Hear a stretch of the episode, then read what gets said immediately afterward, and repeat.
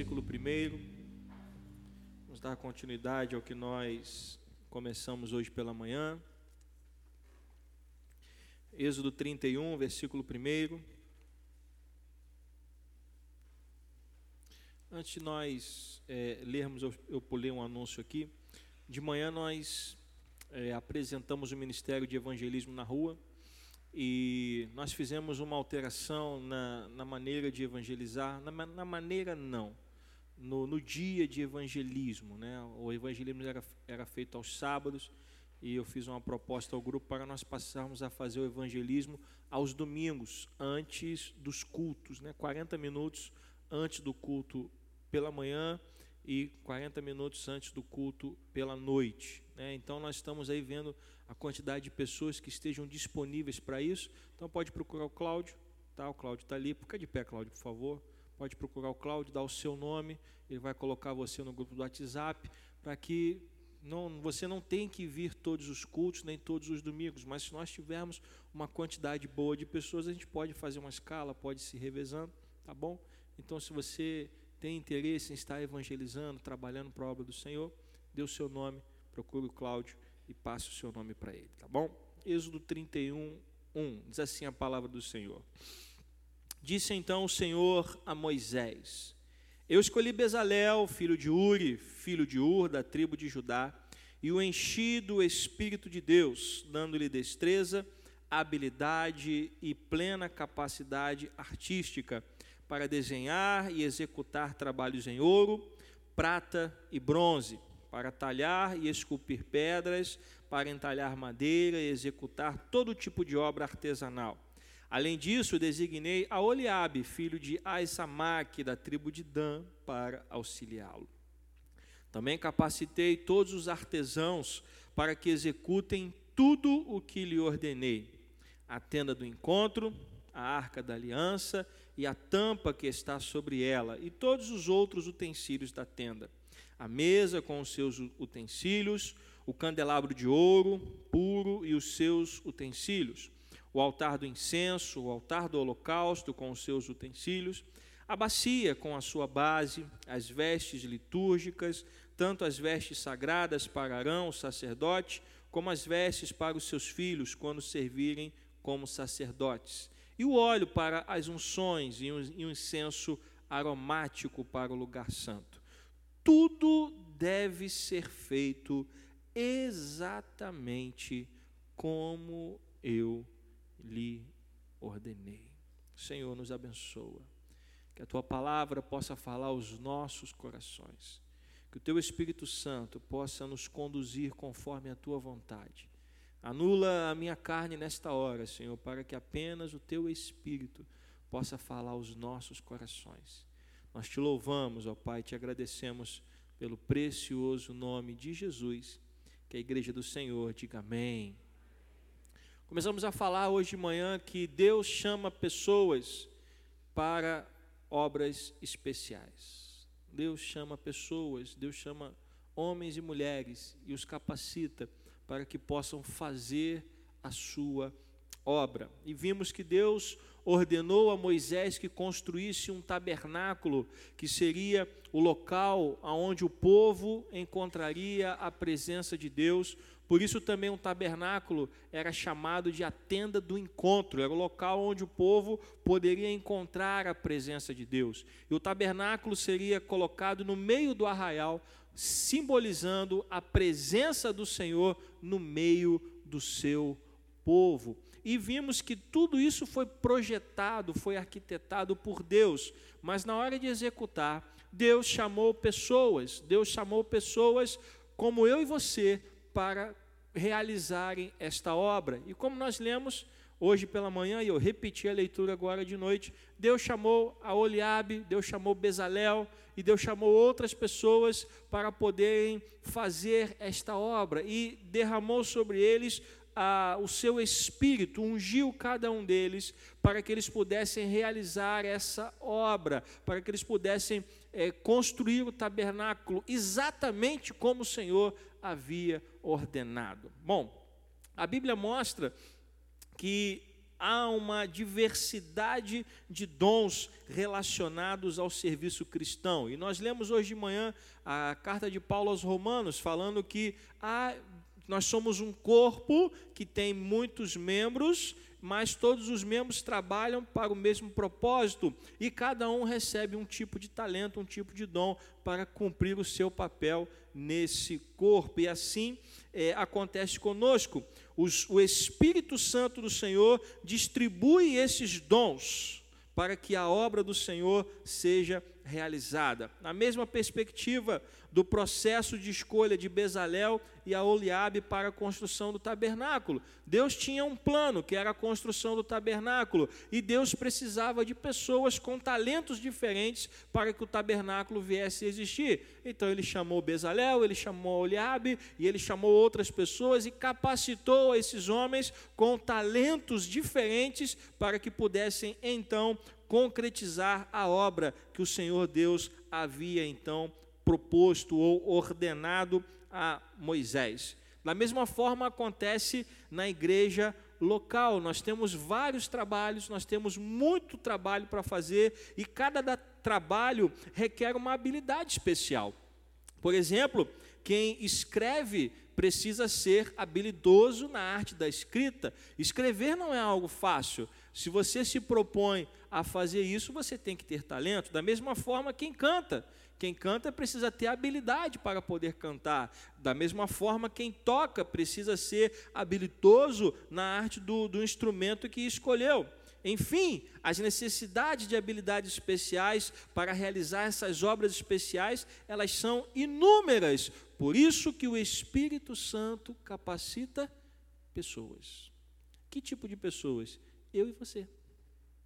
Pessoas que têm um coração disponível para fazer a obra de Deus. Pessoas que estão com o seu coração liberado, com o seu coração afinado com a vontade de Deus, para então se lançarem na obra e fazerem aquilo para o qual foram chamados.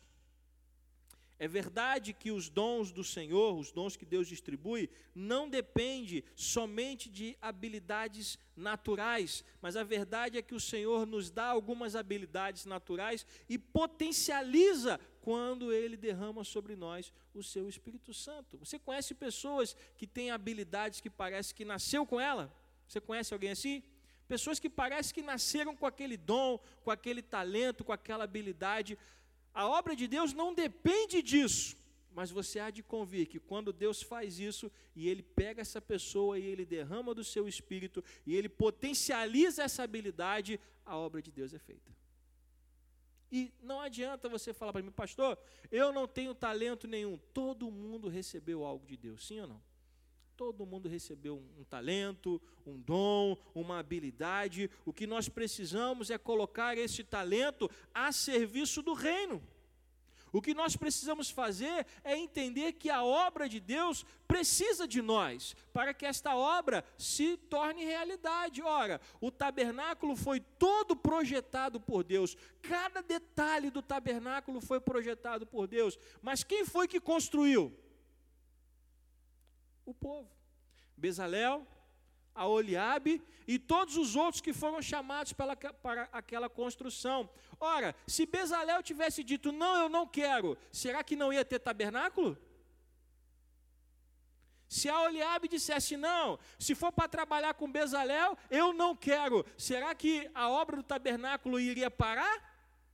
Óbvio que não, porque a obra de Deus não para. Porque quando Deus chama alguém e essa pessoa se recusa, o que, que Deus faz?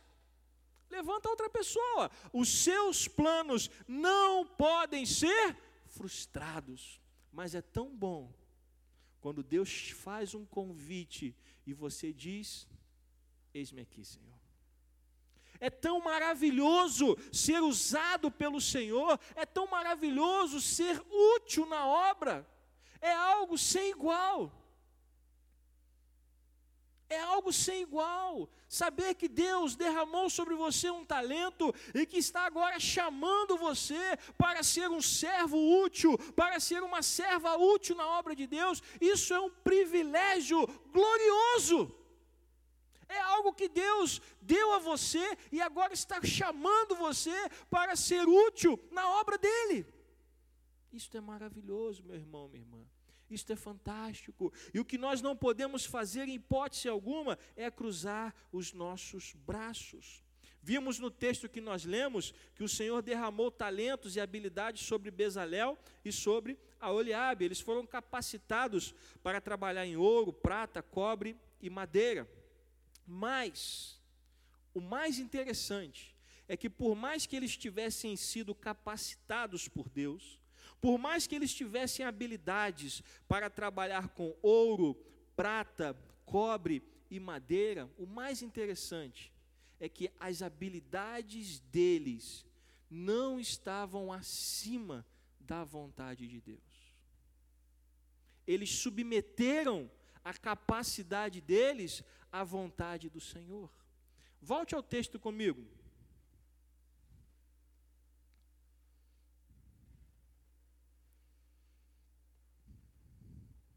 No último versículo, na segunda parte, na parte final do versículo 11, diz assim: Tudo deve ser feito exatamente como eu lhe ordenei. Quem falou isso? Deus.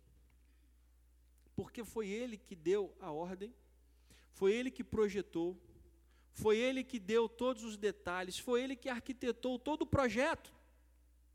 Bezalel, a Oliabe e os outros artesãos, eles seriam apenas os executores da obra. Agora, eles tinham talento? Sim. Eles tinham habilidades? Sim. Mas as habilidades deles, eles voluntariamente submeteram à vontade do Senhor. Por quê? Porque quando se trata da obra de Deus, tudo deve ser feito exatamente como o Senhor ordena. Isso é interessante. Porque muitas vezes nós temos dons, nós temos talentos, nós temos habilidades e nós queremos fazer a coisa do nosso jeito. Nós queremos fazer a coisa da maneira que a gente acha. Só que na obra de Deus, a obra não é nossa, a obra é de Deus. E nós temos que submeter os nossos talentos, as nossas habilidades à vontade do Senhor. Por mais que você seja especialista em algum assunto, por mais que você tenha um talento, uma habilidade, quando se trata da obra de Deus, você tem que submeter a sua vontade à vontade do Senhor. E esses homens fizeram isso. Eles se submeteram. Por quê? Porque eles estavam fazendo aquilo para a glória de Deus e não para a glória deles. O perigo é quando a gente quer impor a nossa vontade a Deus, e aí a gente não está mais fazendo o trabalho para a glória de Deus, a gente está fazendo o trabalho para a nossa própria glória. Precisamos entender que se Deus nos deu talentos e habilidades, e está nos chamando para essa obra, a glória é de quem? É dele. Então, o que é que vai prevalecer? A vontade dele ou a minha vontade? A vontade dele. Não foram poucas as vezes em que o Senhor me pediu para fazer alguma coisa e eu queria fazer outra. Sabe o que aconteceu? Tive que fazer a vontade dele. O caso de Jonas. Deus chegou para Jonas e disse: Olha, você vai até Nínive e vai pregar o evangelho, porque senão eu vou pregar o evangelho. Você vai anunciar a, a, a palavra que eu estou lançando contra eles, uma palavra de juízo, porque se eles não se arrependerem, eu vou destruir a nação. O que, que Jonas fez? Sim, Senhor, estou indo. Ele foi para Nínive? Não. Deus mandou ele para Nínive. Ele disse para Deus que iria, tomou outro rumo. Ele quis submeter a sua vontade acima da vontade de Deus, porque ele achava que sabia o que era melhor, e na cabeça dele o melhor era que toda aquela nação fosse destruída, porque eles eram uma nação que era conhecida pela sua maldade, eles eram conhecidos pela sua perversidade, uma nação que vivia em guerra com o povo de Deus, e Jonas não queria que eles ouvissem a pregação daquela profecia e se arrependessem, porque ele sabia que se na, no coração daquelas pessoas brotasse o arrependimento, Deus não iria destruir aquela nação, e Jonas queria que a nação fosse destruída. Ou seja, a minha vontade tem que prevalecer contra a vontade de Deus. É isso que o texto nos ensina? Não, a vontade de Deus é que prevalece sobre a nossa vontade. Então, para fazermos alguma tarefa que glorifique a Deus, precisamos ter a consciência profunda de que foi Ele quem nos chamou. Logo, a nossa vontade tem que submeter à vontade dele. Então, esse é o passo fundamental. Se Ele me chamou, é porque a obra é dele. Se a obra é dele, qual é a vontade que tem que prevalecer? A vontade dele. Por mais que eu seja habilidoso, por mais que eu tenha talento, por mais que eu tenha capacidade, a ordem de Deus tem que ser cumprida à risca, rigorosamente. Por mais que você tenha condições de implementar alguma coisa, submeta-se à vontade do Senhor. Outro ponto que eu gostaria de tocar nessa noite está em Mateus 25, 14. Venha comigo.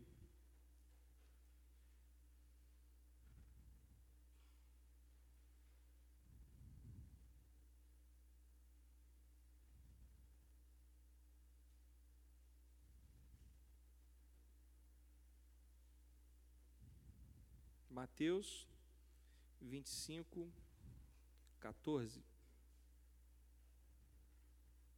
Texto conhecido.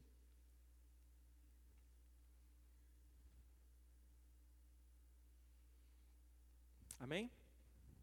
E também será como um homem que, ao sair de viagem, chamou seus servos e confiou-lhes os seus bens.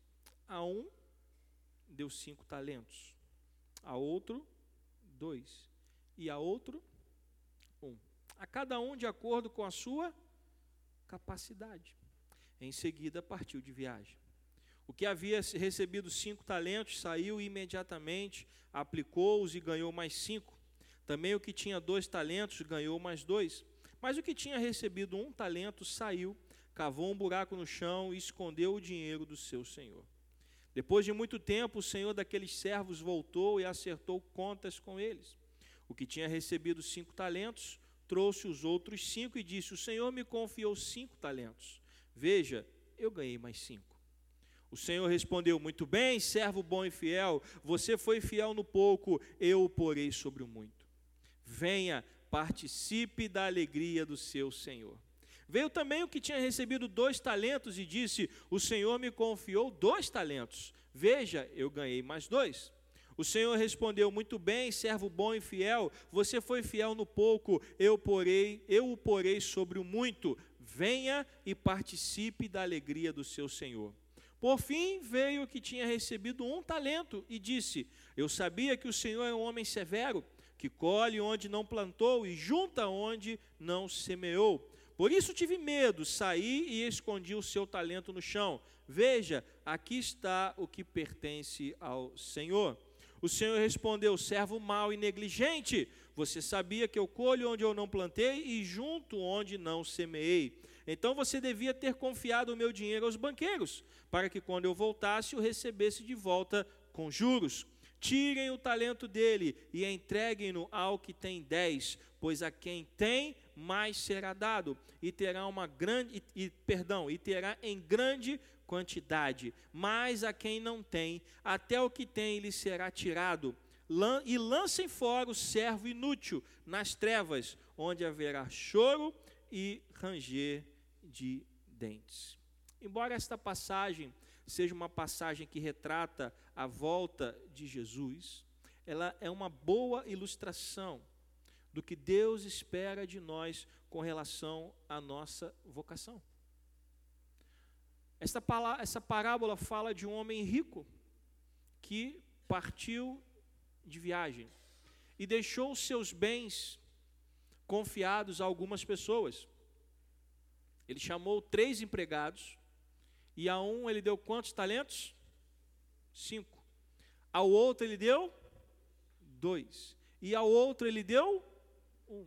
E com o decorrer do texto, nós percebemos que havia uma expectativa no coração daquele senhor. Tanto é que, passado um tempo, ele faz o quê? Ele volta. E quando ele volta, ele pede o quê?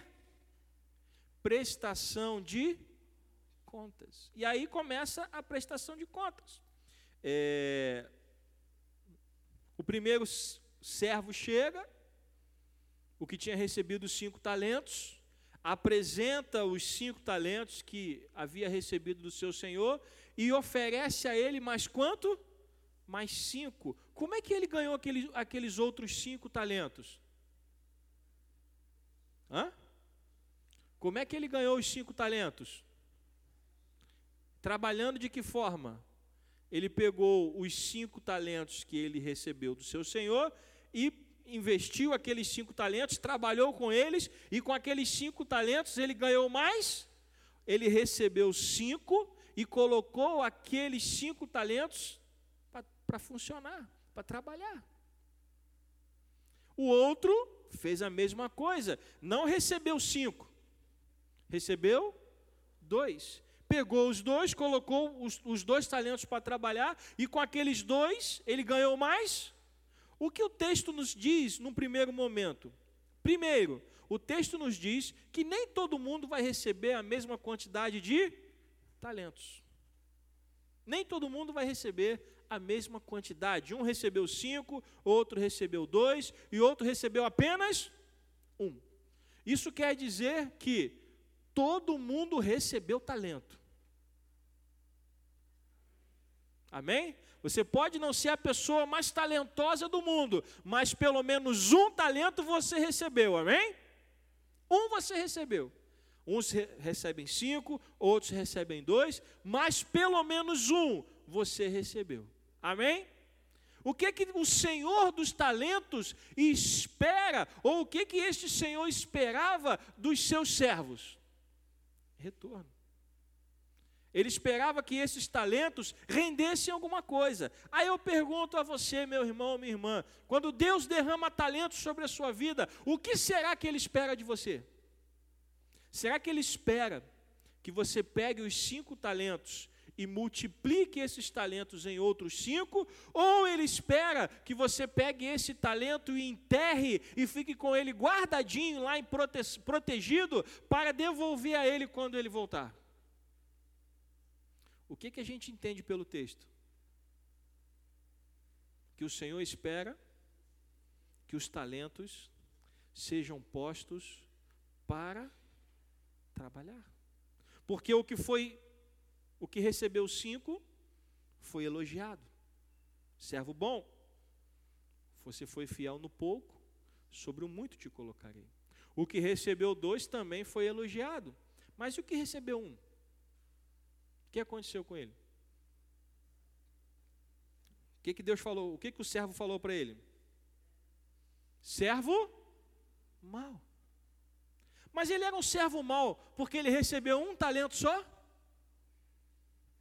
Por que, que ele era um servo mau?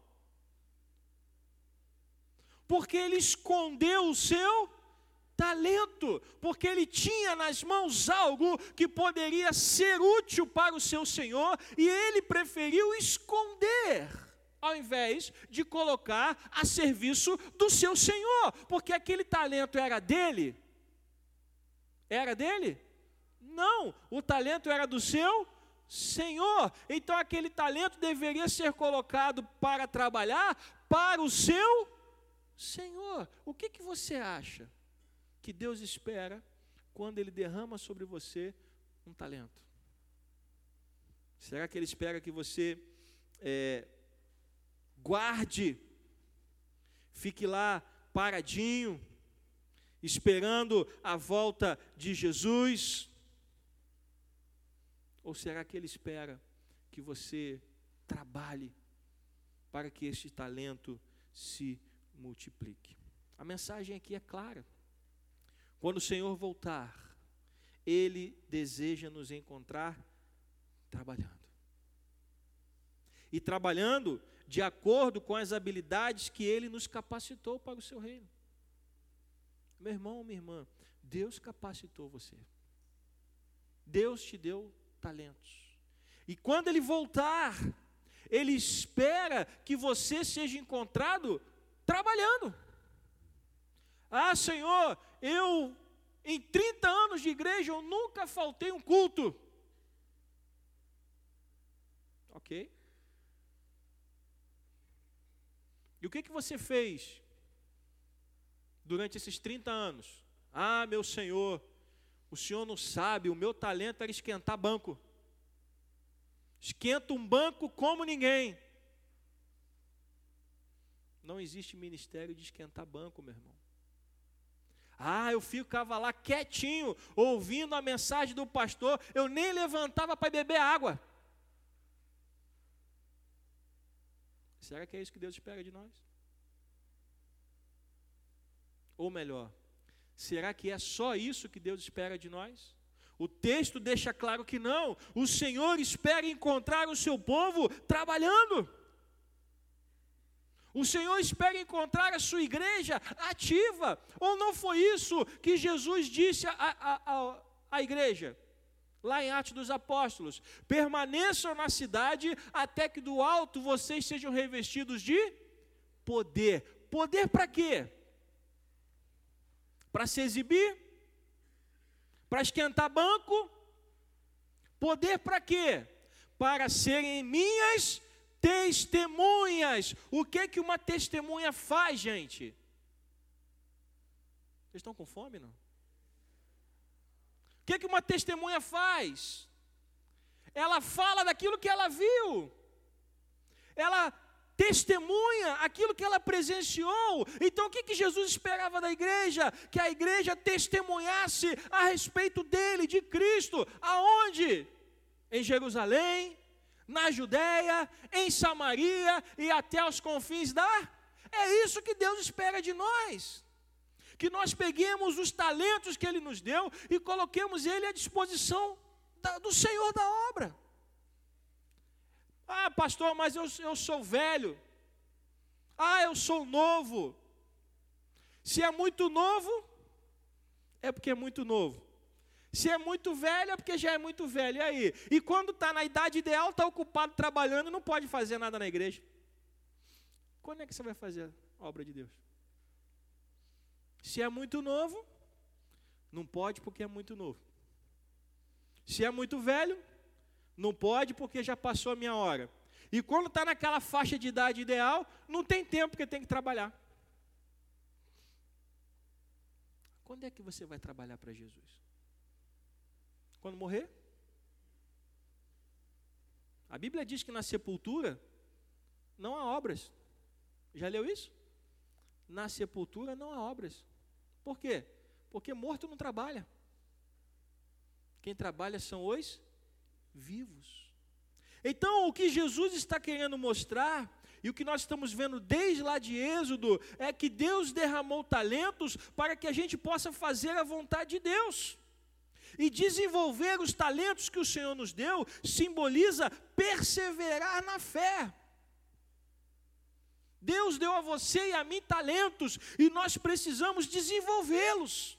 E isso simboliza a nossa perseverança. Porque se eu fiz alguma coisa e eu errei, eu vou me esforçar para melhorar e fazer de novo e acertar até que eu consiga fazer a obra para o qual o Senhor me chamou. Ou você pensa que todo mundo acerta da primeira vez? A primeira vez que eu preguei na vida foi um desastre. Eu falei, meu Deus do céu, o pastor nunca mais me chama. Para minha surpresa, ele me chamou de novo. Falou, meu filho, até que você tem alguma coisa aí. Você falou algumas coisas erradas, mas vem cá, vamos sentar aqui, vamos conversar. Ninguém acerta de primeira, meu irmão, minha irmã. Todo mundo erra no início, mas isso vai fazer com que eu pare? Não.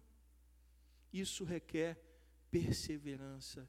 Se eu errei, eu vou continuar tentando, porque eu estou fazendo algo que não é para mim, é para o Senhor. E quando eu persevero, eu me comprometo. E quando eu me comprometo, eu coloco o serviço a Deus acima das minhas vontades. Cada crente, cada pessoa, cada um de nós aqui é dotado de algum talento e pode trabalhar na obra de Deus. Posso ouvir um amém? Cada um de nós. Cada um de nós. E no devido tempo, a recompensa vai chegar. 2 Coríntios 5,10.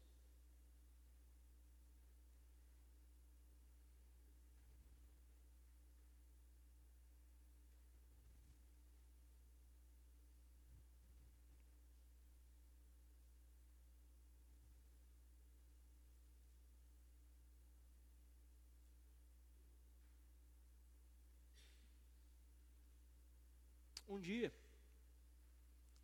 nós estaremos na presença de Deus. Todos nós. E olha o que Paulo escreve. Pois todos nós devemos o quê? Comparecer perante o tribunal de Cristo. Para quê? Para que, que cada um de nós vai ter que comparecer perante o tribunal de Cristo? Para que cada um receba de acordo com o quê? Com as obras praticadas. Por meio do quê? Do corpo. Quer sejam boas, quer sejam mais. Um dia, eu e você estaremos perante o tribunal de Cristo e as nossas obras serão cobradas. Deus vai falar assim, ó, cadê o talento que eu te dei? O que, que você vai dizer?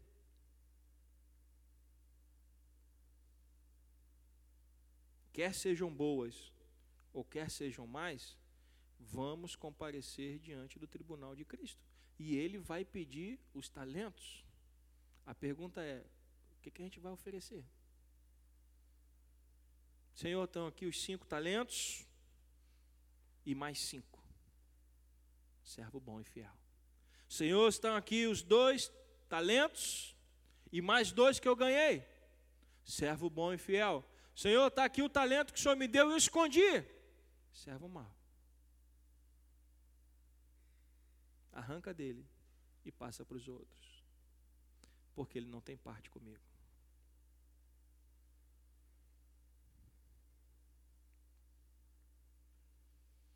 Não desperdice o talento que Deus te deu. Não desperdice. Honre ao Senhor com os seus talentos. Honre ao Senhor com os seus talentos. O seu tempo de serviço ainda não acabou. Falei de manhã, crente não se aposenta. A reforma da Previdência não vai afetar sua vida espiritual. Provavelmente vai afetar sua vida financeira. Mas não vai afetar sua vida espiritual. Sabe por quê? Porque você vai ter que trabalhar até o fim dos seus dias para Cristo. Crente serve a Deus até o último suspiro de vida. Até o último momento, você está servindo ao Senhor. A pergunta é: o que, que você está fazendo com os talentos que Deus te deu? Mais uma vez, eu repito, não desperdice o talento que Deus deu a você. No reino de Deus, muitas habilidades poderão ser utilizadas não somente as de caráter espiritual, mas também as de caráter social, educacional e material. Quantos templos, por exemplo, têm sido construídos por pessoas dotadas de talentos especiais para esse trabalho? Esse templo aqui foi construído por pessoas porque obviamente tinham capacitação para isso. A recompensa dos que dão o melhor de suas vidas será dada por Deus aos que forem fiéis em toda boa obra.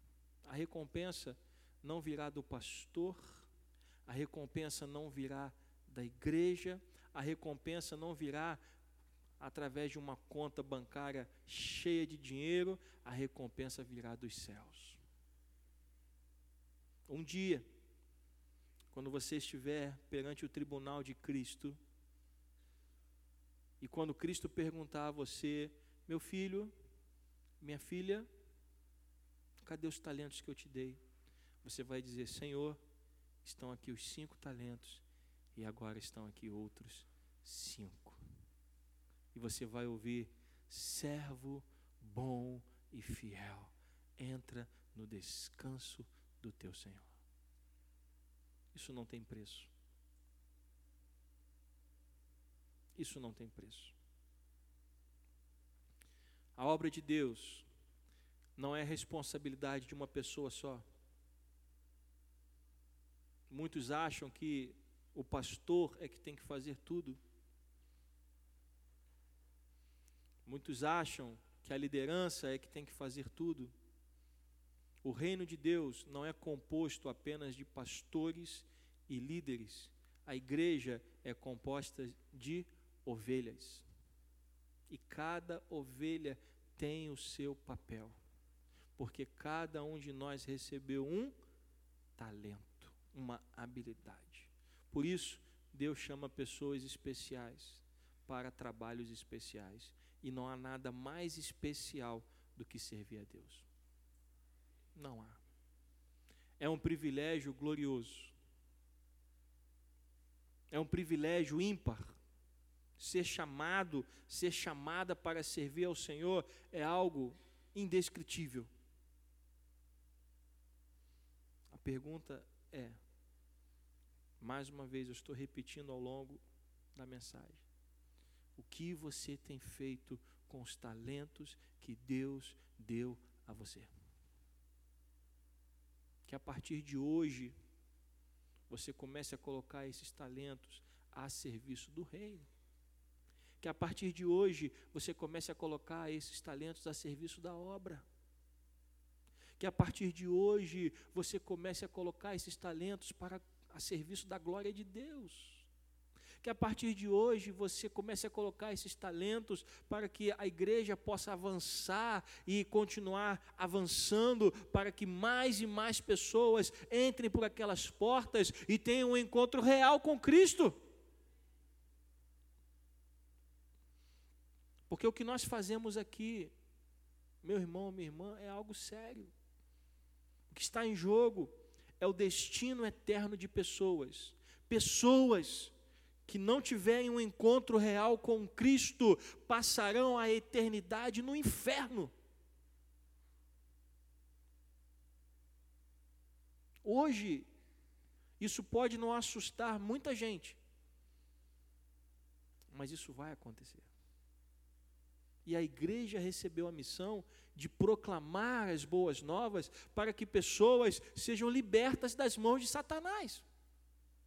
Isso é responsabilidade só do pastor? Não. Isso é responsabilidade só do diácono? Do ministro? Não. Isso é responsabilidade de todos os filhos e filhas de Deus. Então, que você possa refletir nesta mensagem Começamos a falar pela manhã e concluímos agora de noite. Há uma necessidade de trabalhadores na, na obra de Deus. Deus chama pessoas especiais para fazer obras especiais. E Deus chamou a mim e a você. Deus deu a nós talentos, habilidades, que Ele quer encher-nos do seu espírito, para que, esse, que esses talentos, para que essas habilidades possam dar frutos. Que você não pode fazer é cruzar os braços, hipótese alguma. Descruze os seus braços, se lance nas mãos de Deus e seja uma árvore frutífera. Posso ouvir um amém? Vamos ficar de pé.